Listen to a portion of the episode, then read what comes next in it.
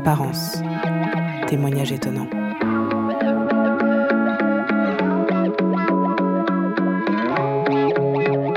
Brigade rurale.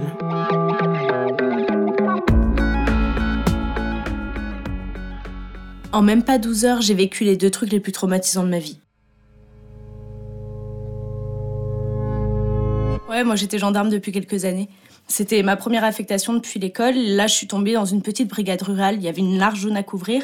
Notre mission première, c'est d'écouter la population. Plaintes, questions, problèmes de famille, voisinage, et aussi les contrôles, contrôle routier, contrôle de personnes. Ça permet d'éviter des accidents ou certains délits, comme les cambriolages par exemple. Parfois, on tombe sur une grosse affaire. Du criminel, du grand banditisme, là, ça peut devenir vraiment passionnant. Et une des difficultés de ce métier, en plus d'être une femme dans un milieu d'hommes, c'est de passer d'un cas à un autre, d'y donner toujours de l'importance et surtout de montrer qu'on gère, de garder notre sang-froid.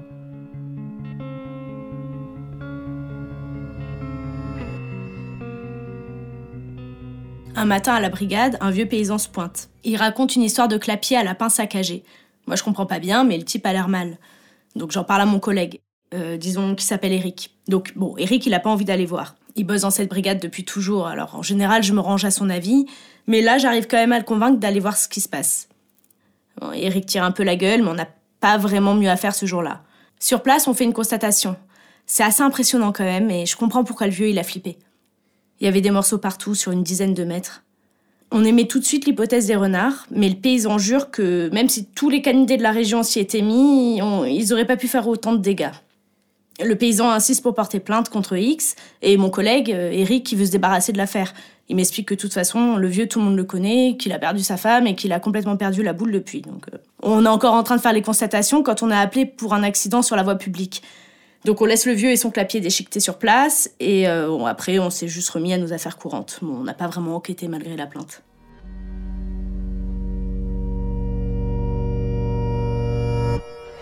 Quelques jours plus tard, je suis au contrôle routier avec un collègue plus jeune, disons qu'il s'appelle Sam. Bon, d'ailleurs, on s'entend bien avec Sam, et c'est assez important, surtout quand on fait les tests d'alcoolémie la nuit, parce que quand les gars ils essaient de nous tester, c'est bien d'être en phase avec le, collègue. Et à un moment, on entend arriver une voiture qui roule à toute berzingue. Alors on lève nos torches pour lui faire signe de s'arrêter, mais rien à faire, hein, même pas un coup de frein. Le véhicule, euh, il est à la limite de nous percuter et on le voit tracer. On n'hésite pas une seconde avec Sam, on rentre dans le partenaire et on envoie les sirènes et, on trace à la poursuite du chauffard. Moi, je suis en train de vivre euh, ce qui semble être une course-poursuite. J'avoue que je suis un petit peu excitée. Et puis le véhicule devant, en plus, ralentit pas. Il finit quand même par tourner dans un petit chemin, donc on enlève les sirènes, on le suit.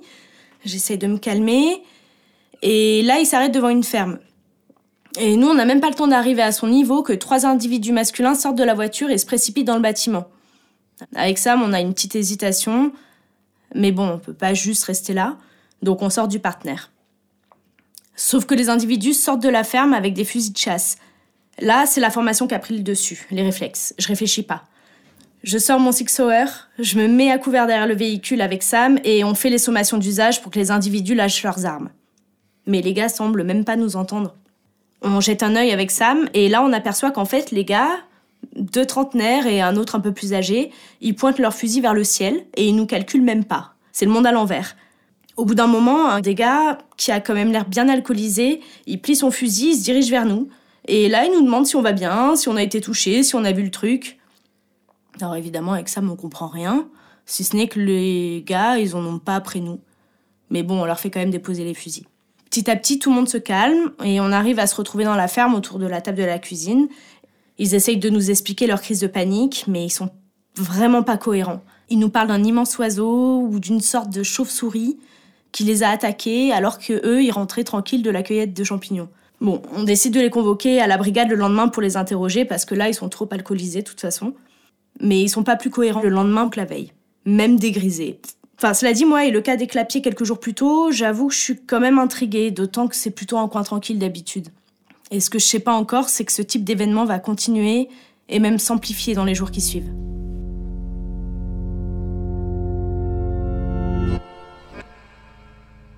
À partir de là, tous les jours, on a un signalement d'une créature volante non identifiée et toujours de nuit. D'abord, c'est l'instit qui nous rapporte avoir vu un oiseau gigantesque, puis c'est la coiffeuse qui jure qu'un monstre l'a poursuivi, et il y a même le boulanger qui raconte qu'il a découvert son chien complètement déchiqueté. On fait une réunion de crise à la brigade pour parler de tout ça. Et Sam propose qu'on alerte le GEPAN. C'est le groupe d'études et d'informations sur les phénomènes aérospatiaux non identifiés. Bon, là, on est tous d'accord pour refuser la proposition. La petite brigade rurale qui rapporte des faits paranormaux, euh, on est bon pour être la risée nationale, pas question. Non, à la place, on monte un dossier et avec les faits rapportés et les preuves matérielles, on se rend compte qu'il y a quand même du solide. Mais euh, le commandant de compagnie, c'est celui qui gère toutes les brigades du secteur, il n'a pas envie de creuser. Il finit par refiler le dossier aux hommes des bois, comme on les appelle entre nous, c'est les gars de l'Office national des forêts qui nous envoient un expert en grands oiseaux. C'est pas terrible, mais c'est mieux que rien. On espère qu'il pourra nous apporter des réponses. Arrive donc l'homme des bois, bon, on va dire qu'il s'appelle Thierry. Il est ornithologue de formation et lui nous explique qu'il est spécialiste des grands oiseaux nocturnes. Il pense que notre dossier est la preuve de l'existence d'une espèce sur laquelle il travaille depuis longtemps, mais qui n'a jamais été observée. Une sous-espèce d'hibou grand-duc préhistorique extrêmement grand, dont l'existence fait débat, mais lui, euh, non, il est sûr qu'ils existent. Il pense qu'ils sortent que la nuit et que c'est pour ça qu'on n'arrive pas à prouver leur existence. Du coup, ce Thierry reprend l'affaire.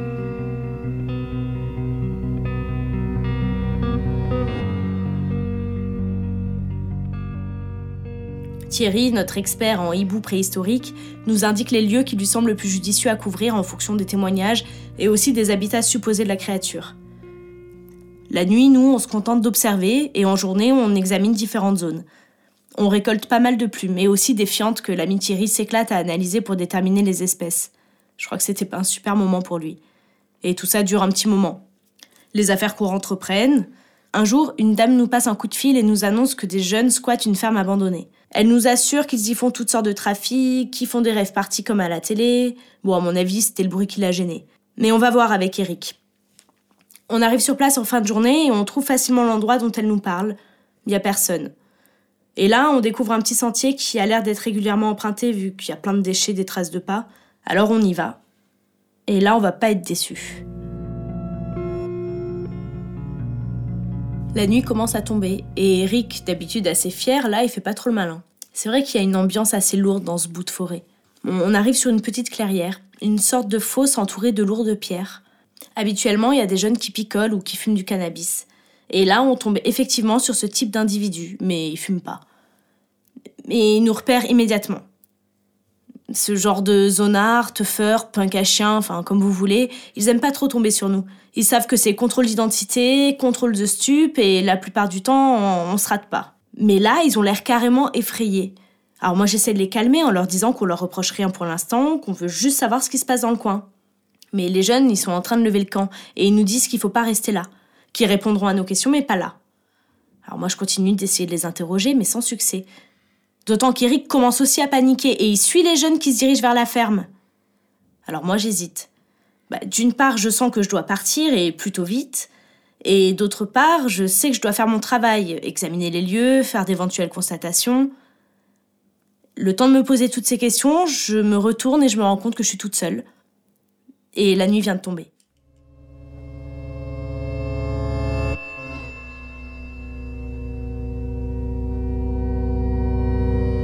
Bon, là, je fais la maline, mais sur le coup, je faisais pas la fière. Je finis par appeler Thierry, l'homme des bois, pour qu'il me rejoigne en lui disant que j'ai peut-être une piste. En l'attendant, je fais le tour avec ma torche et je découvre des morceaux de viande posés sur les pierres. Je fais tout de suite le lien avec des supérettes qui se faisaient piquer de la bouffe depuis des semaines. Bon, je commence à me faire des films doucement, seul dans la nuit, avec tous les bruits des arbres qui craquent, le bruissement des feuilles, les animaux aussi qui devaient être attirés par toute cette viande. Et là, mon téléphone qui sonne. J'avoue que j'ai sursauté. Hein. C'était juste ce compte Thierry, en fait, qui trouvait pas la fosse. Bon, je capte mal, alors je sors et euh, j'essaie de l'orienter. Je vais vers le sentier et là, j'entends ce bruit incroyable. Comme un déploiement d'un truc énorme, mais vraiment flippant. J'ai l'impression qu'il y a un souffle dans mon dos. Je me retourne immédiatement et ma torche et je vois rien. Je me rapproche de la fosse et je pointe vers les pierres. Et je vois que la viande a disparu. Et là, j'entends de nouveau ce bruit vraiment flippant, sauf qui vient d'en haut. Alors je lève ma torche et là je vois enfin un truc.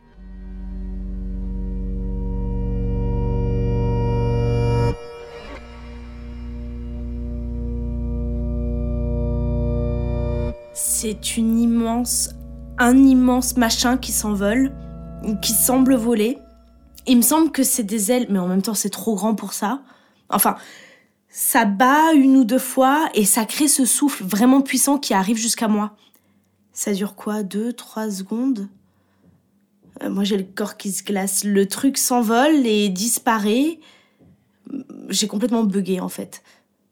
Je me suis retrouvée totalement immobile pendant peut-être trois minutes.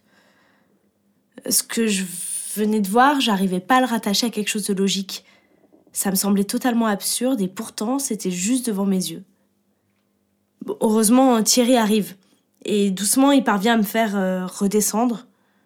J'essaie de lui dire euh, deux trois mots sur ce que je viens de vivre et lui il flippe pas du tout, au contraire il est carrément excité. Il décide de passer la nuit dans la fosse. Cette nuit-là et un paquet d'autres nuits d'ailleurs. Mais en fait, il verra jamais rien de comparable à ce que moi j'ai vécu. Je finis par retourner à la ferme, complètement sonnée. Et euh, je me mets à seconder mon collègue là qui est en train d'interroger les jeunes en essayant de pas leur montrer que je suis en flip. Alors eux, ils partent sur une histoire de dieu de l'enfer qui réclamait leur dû chaque soir. Alors on leur fait des tests euh, multidrogues et sans surprise, ils sont tous positifs. Bon, en fait, on peut pas prendre leur déposition tellement ils sont chargés en substances illicites. Et une fois encore, on a été rattrapé par la réalité dès le lendemain. Un truc sans rapport, mais vraiment grave.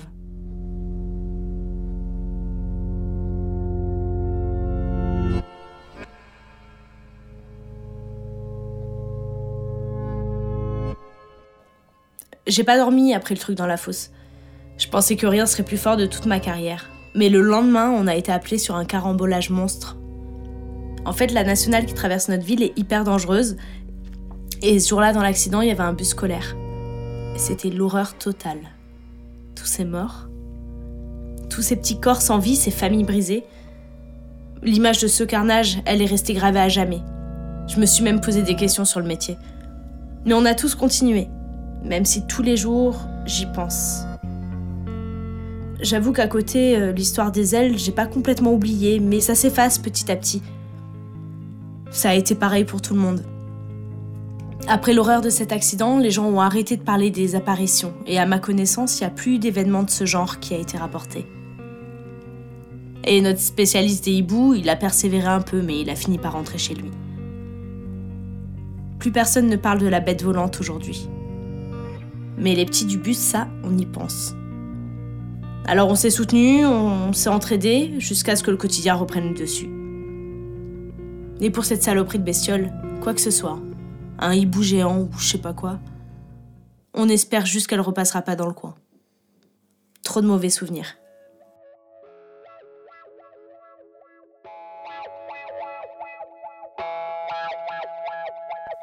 Cet épisode a été réalisé par David Cholot avec la participation de Thomas Fage, Agnès Manas et Antonin Zivi. Un grand merci à notre témoin qui a préféré rester anonyme même si moi je me plais à la surnommer Diane, comme la déesse de la chasse dans la mythologie romaine. Son histoire m'a également rappelé ces personnes qui prenaient l'apparition de grands volatiles comme annonciatrices de catastrophes imminentes. On verra. Si comme Diane, vous avez fait une mystérieuse rencontre au fin fond d'une forêt, n'hésitez pas à nous écrire à apparence@radiocampusparis.org. À bientôt pour un nouvel épisode d'Apparence.